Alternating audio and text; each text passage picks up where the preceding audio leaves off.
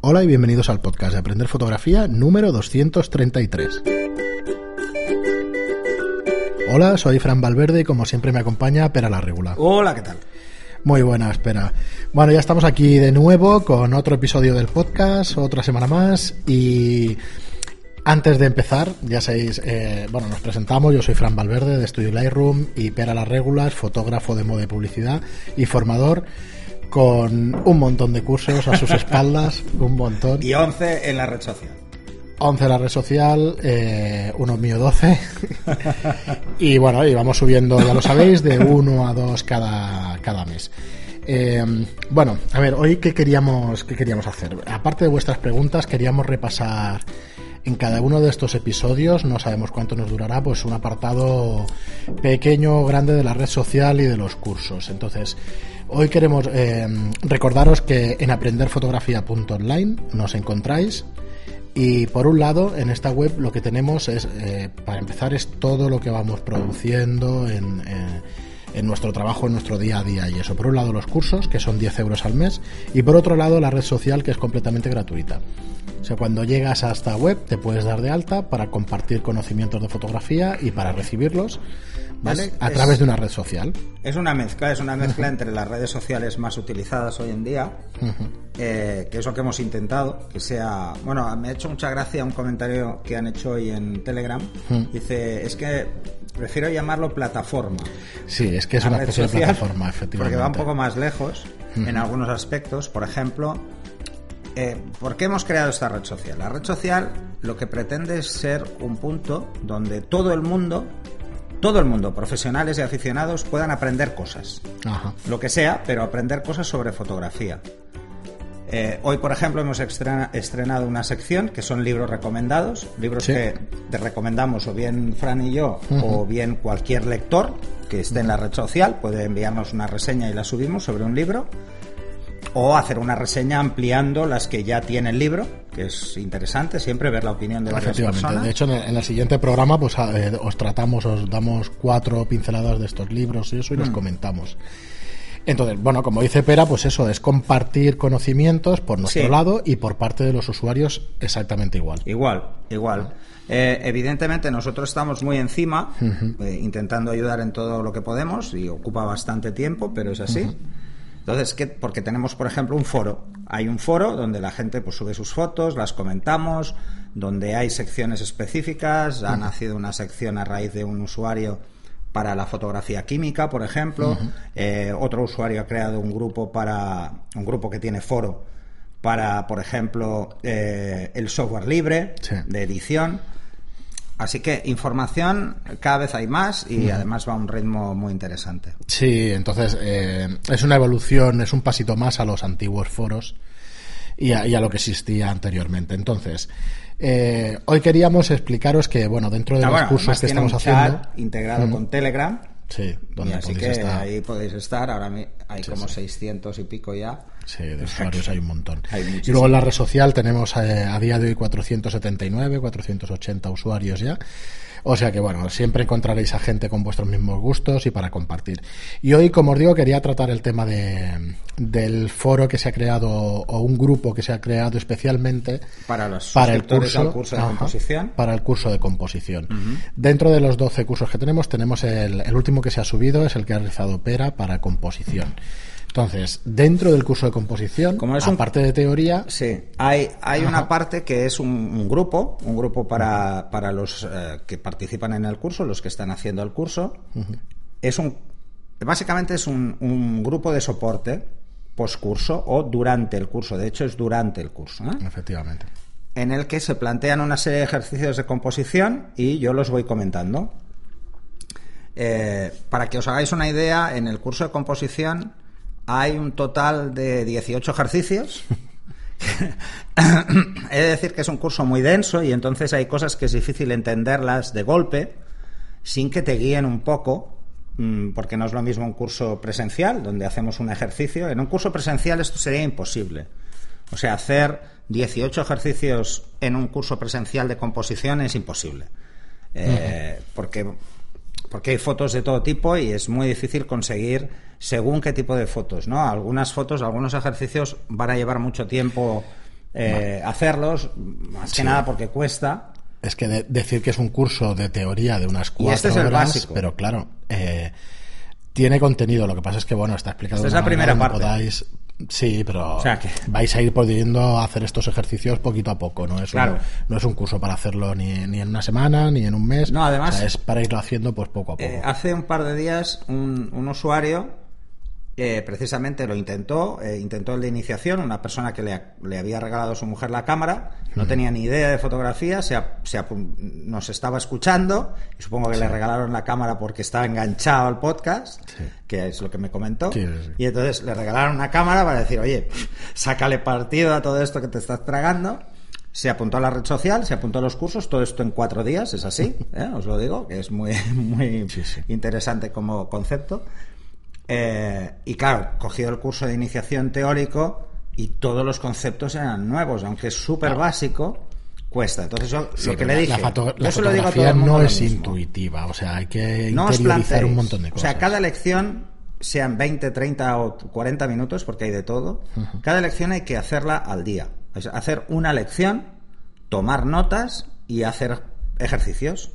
Sí. ¿Mm? Es así. O sea, intentar hacerlo muy rápido no es sinónimo de, de- de llevarlo bien. Sobre todo si empezáis desde el principio, ¿no? Y con el curso de composición todavía es peor. Mm, Yo os diría que os planteéis un capítulo casi por semana. ¿Por qué? Eh, porque hay cosas muy simples en composición y hay cosas que hay que interiorizar muy bien eh, y no, no me gustaría que tirarais de fotos que ya habéis hecho para intentar cumplir ejercicios, sino que os planteéis el ejercicio con la visión que se plantea en el curso. Que es decir, eh, mm, pues por ejemplo, el primer capítulo hablamos del motivo, lo más Sí, importante, es la lo que regla de composición más que importante. tocaras un poco los ejercicios, porque dentro de los 18, por ejemplo, los cuatro que estoy viendo que los tenemos en pantalla aquí, tienes como protagonista pues el, el motivo, ¿no? Bueno, porque en fotografía la primera regla de composición, mm, y a mí no me gusta llamarlo reglas, ya lo explico en el curso, o sea, para mí es mal llamadas reglas, simplemente son guías para hacer buenas fotos, o para que las fotos se entiendan, para que la persona que vea la foto entienda algo, porque no sabe de fotografía el que ve la foto. ¿eh? Nuestros clientes potenciales son personas que no hacen fotos, Ajá. porque si no, no, se- no habría esta distinción entre fotógrafo y el que no lo es. Eh, entonces, eh, lo más importante en fotografía es dejar claro siempre que hacemos una foto cuál es el motivo. El motivo puede ser tremendamente complejo, pero ¿cuál es? ¿Mm? Entonces, los cuatro primeros ejercicios son el motivo. En el primero es dejar claro cuál es el motivo. O sea, hacer una foto, aunque hayan varios elementos, que todo el mundo identifique con facilidad el motivo. El segundo es rellenar el encuadre. Hacer que el motivo tenga un protagonismo mayor por el hecho de que está llenando el encuadre. El típico retrato, por ejemplo, ¿no? Que es más sencillo. El, el evitar aires excesivos y este tipo de cosas. El tercer ejercicio es, bueno, a ver, es reencuadrar. No es lo mismo que el ejercicio anterior, es simplemente decir, en fotografía, lo que pasa muchas veces al principio es que hacemos una foto y cuando llegamos a casa nos damos cuenta de que hemos metido igual una papelera a un lado y solo recortándola, pues la foto gana fuerza. Sí. O hay un papel en el suelo, pues mm, cortando un poquito, pues desaparece y ya. O simplemente variando ligeramente el encuadre, vemos que la foto tiene más fuerza. Pues el, el tercer ejercicio consiste en eso, en ver cuál es el mejor encuadre a posteriori, que no es lo que hay que hacer, No, pero, pero, bueno, que nos sirve ayuda. como ejercicio para darnos cuenta la próxima vez de que las cosas que despistan y que puedo obviar en mi encuadre y puedo reencuadrar ya al hacer la toma, me las voy a quitar de encima. Así que en, en este ejercicio yo lo que os planteo es eso y, y en el curso pues veréis que hay un ejemplo en el cual solo con el reencuadre la foto cambia de forma radical. Y luego el cuarto es la ubicación del motivo en el encuadre. ¿Dónde ponerlo? ¿Dónde ponerlo? Porque estamos hablando, pues, por ejemplo, de reglas de tercios, reglas de puntos fuertes, etcétera. Entonces, ¿cómo jugar con el motivo dentro del encuadre para darle más peso? Bueno, a partir Y estos de son ahí- estos cuatro sí, sí, primeros. estos son estos cuatro. Bueno, que sepáis, o sea, me, me resultaba interesante porque eso, quería tocar un- unas mini píldoras de la red social y de los cursos en cada uno de los podcasts y me resultaba interesante este del de composición porque no todos los cursos se prestan a tener un grupo, digamos, o de discusión o de aprendizaje o de hacer ejercicios, pero este de, este de, este sí, este, composición. A ver, la composición es la base de la fotografía. Eh, cualquiera que se plantee hacer fotos debe tener claro cuál es el lenguaje visual y cómo funciona el lenguaje visual. Y para entender cómo funciona el lenguaje visual hay que tener en cuenta aspectos fundamentales de la composición. Y la primera parte del curso de composición es la parte más básica de la composición. Bueno, pues si quieres en la segunda parte, que ya lo estoy preparando, en la segunda parte hablamos de temas mucho más delicados, mucho más difíciles de implementar eh, y que nos llevan a cómo jugar, por ejemplo, con tonos, texturas, contrastes a la vez, cómo hacer que las cosas tengan ritmo, eh, aunque el ritmo no lo marque la escena. Mm, incluso hablaremos también de, la divina proporción o de la proporción áurea, que es muy complejo, pero que veremos en ejemplos que, bueno, que se puede forzar de alguna forma, se puede buscar. Pues si quieres hacemos un repaso rápido al resto de ejercicios, espera, en un par de minutos o cinco minutos. Sí. Y vamos con vuestras preguntas. Bueno, eso os quedará tiempo solo a leer. Sí, lo sé. Pero, bueno, es que, ostras, ya sabéis que nosotros lo que queremos daros es contenido, pero es que creo que es interesante. Esto le sirve a todo el mundo que escuche el podcast para, para tener claro que hay una serie de cosas que debe tener en cuenta a la hora de hacer una foto y que si no las sabe, debe buscar información. ya, sea, ya sea apuntándose al curso o, comprándose un libro o, lo que haga falta. El ejercicio 5 es el ángulo de la toma. Y aquí lo que le pido a la gente es que haga, eh, bueno, los ángulos de la toma son el ángulo recto, que es simplemente al centro del encuadre, eh, hacer un cenital, un picado y un contrapicado, y luego hacer un encuadre rasante, que es desde el suelo, a ras de suelo, a ras de motivo. Pues este sería el ejercicio 5, que es cómo actúa el ángulo de la toma en la percepción visual que tenemos y en el peso específico que damos a la foto. El ejercicio número 6 es el horizonte y la línea del horizonte. Cómo jugar con la línea del horizonte para darle más peso a una zona específica de nuestro encuadre. En el séptimo hablo del marco dentro del encuadre. Es cómo utilizar elementos para enmarcar mi motivo. Imaginaros, tenemos una persona entre dos árboles, pues eh, le estamos enmarcando porque los árboles, sus troncos enmarcan, pues cómo jugar con ese tipo de cosas. Y aquí es enmarcar el motivo dentro de un entorno. Eh, es un recurso muy sencillo. ¿eh? La verdad es que es un recurso muy utilizado en fotografía, pero que no está exento de dificultad. No siempre es fácil encuadrar algo. El ejercicio número 8 es el contraste. Y aquí lo que busco es que juguemos con el tipo de contraste. Y entonces, eh, para que os hagáis una idea, pues tenemos lo que son contrastes planos o bajos, los que son suaves, medios, contrastados, fuertes o duros y de alto contraste. Pues buscar un ejercicio de cada uno de ellos e intentar mostrar, pues, eh, de qué se trata, ¿no? Bueno, en, el enunciado explico cuál es cada uno, porque en el curso está explicado, pues cuál es cada uno para que se vea. El ejercicio 9, aquí empiezan a ser cada vez más complicados. El ejercicio 9 es el equilibrio de la toma. Es cómo buscar el equilibrio. Y, veremos que hay dos tipos de equilibrio en fotografía, que es el estático y el dinámico. Y entonces, como esto lo explicamos en el curso, pues cómo jugar con esos dos tipos de equilibrio. Y entonces quiero ejercicios de esos dos. El siguiente ya es muy complicado. Este ya empieza a ser un ejercicio eh, que hay que tomarse con calma. Este no lo haces en un día, este te lo tienes que tomar con calma y es tensión dinámica. Es como buscar fotografías con tensión dinámica, con cambios de movimiento en el flujo de la lectura que haces de la fotografía. Cómo hacer que la persona que ve la fotografía la vea con un orden específico y con un peso específico. Esto es muy complicado, ¿vale? Porque aquí se usa de todo. Se usan líneas, curvas, diagonales, bueno, de todo. Eh, y es un ejercicio complejo. De hecho, hicimos una quedada y planteé como ejercicio de la tensión dinámica, lo expliqué y costó, costó barbaridades porque es muy difícil y más haciendo street. O sea, es ir por la calle haciendo fotos, encontrar una situación donde la tensión dinámica sea evidente, es muy complicado. El ejercicio 11, quizá para relajar, eh, es más sencillo, que es el motivo versus el fondo. Es cómo hacer que el motivo realmente no se vea perjudicado por el fondo. Y entonces aquí, pues eh, vemos alguna situación en, eh, en, en el curso que, que, es muy fácil que el fondo reste protagonismo al motivo. Sí. El ejercicio 12 es el ritmo y las repeticiones. Este es un ejercicio clásico en fotografía. Yo creo que todo el mundo hemos hecho hileras de farolas, uh -huh. eh, jugar con la profundidad, jugar con las repeticiones en un plano recto. O sea, por ejemplo, lo típico, yo pongo una foto de la típica situación de las velas en una iglesia, todas sí. ordenadas, perfectas y tal. Personas en una grada, eso son repeticiones. Eh, ¿Y cómo jugar con ese ritmo? Uh -huh.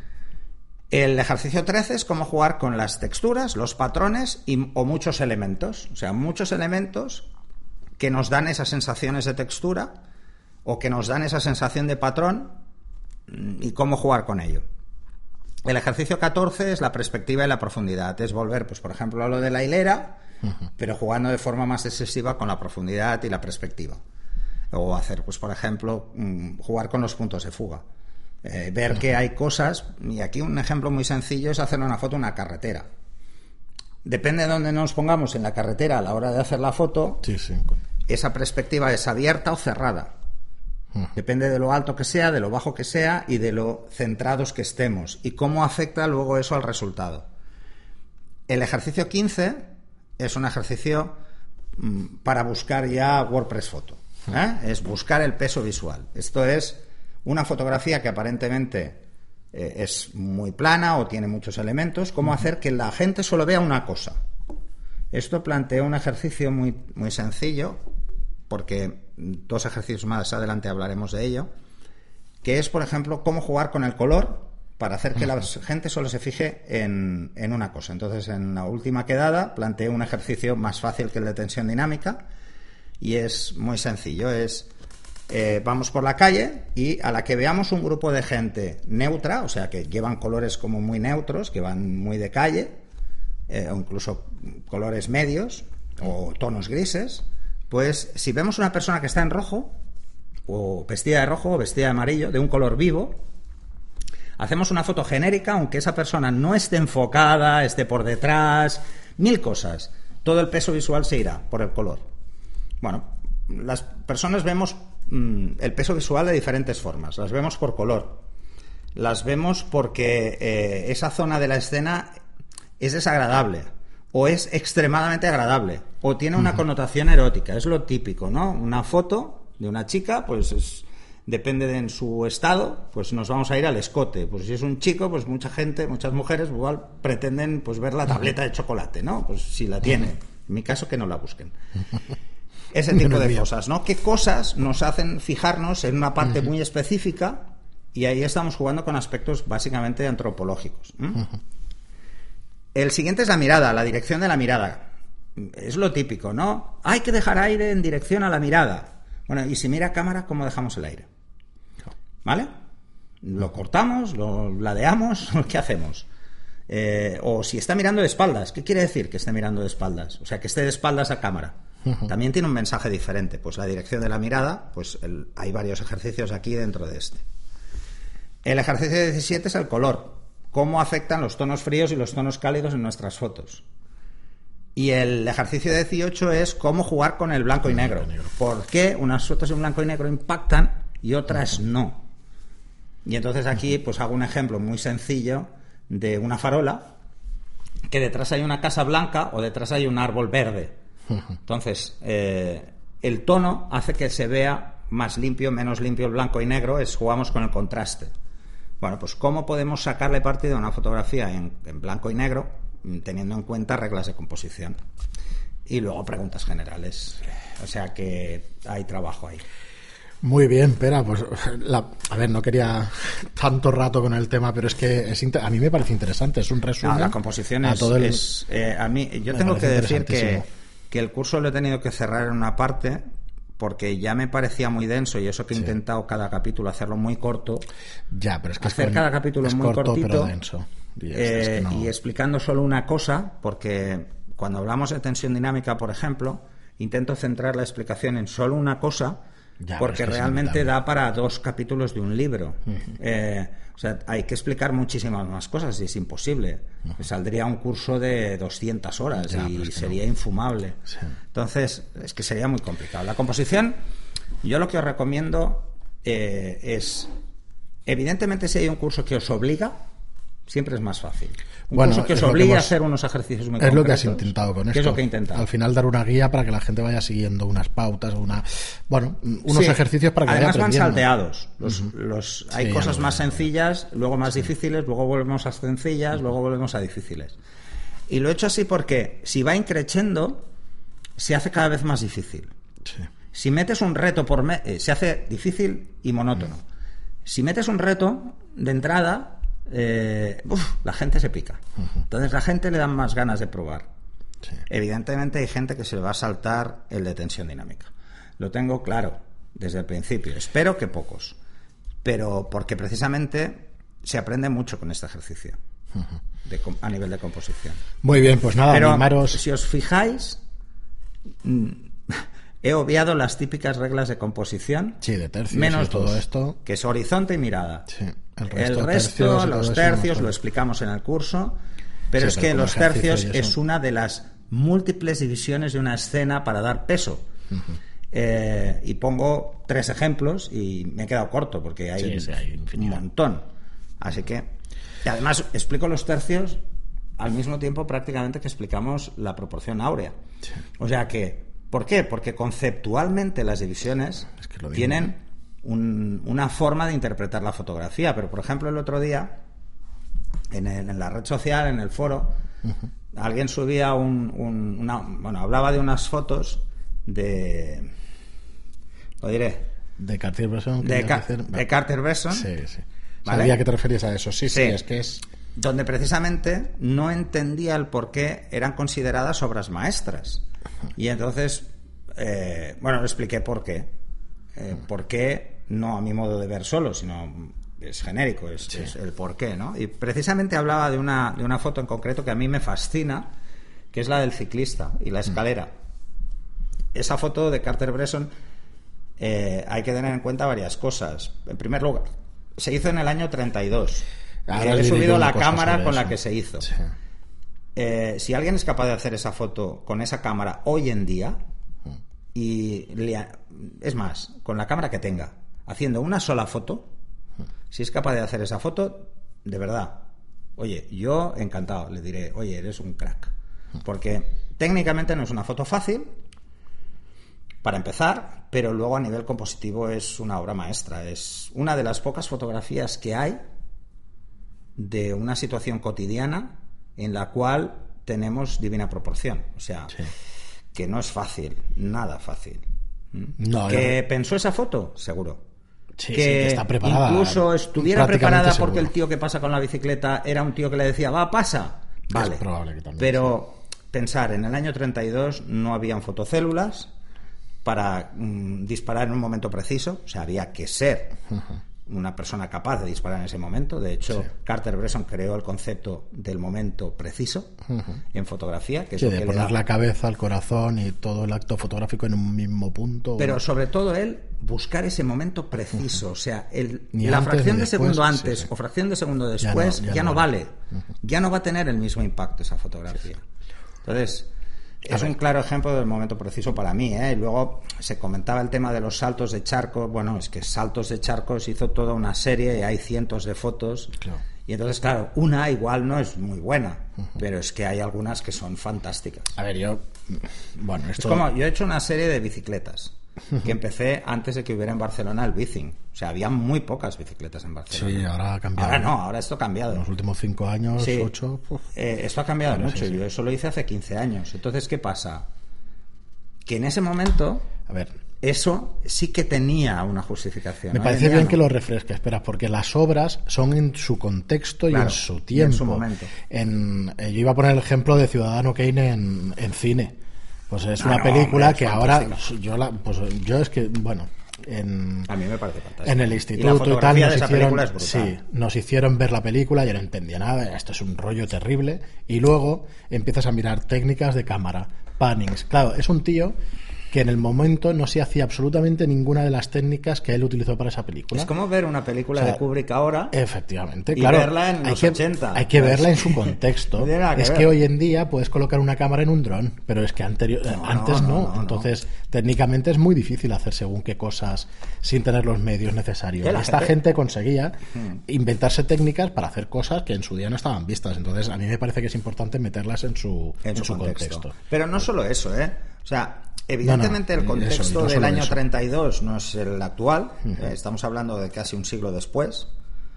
Sí, sí, es que no es el 80 actual, años o 100 años. eh, pero además no solo no es el actual y técnicamente los equipos no eran los que hay ahora, sino que además la, per- esta persona Era la fue el pionero del cosas. street, Sí. de la fotografía callejera, fue uno de los pioneros, de hecho acuñó muchos estilos de fotografía Carter Bresson.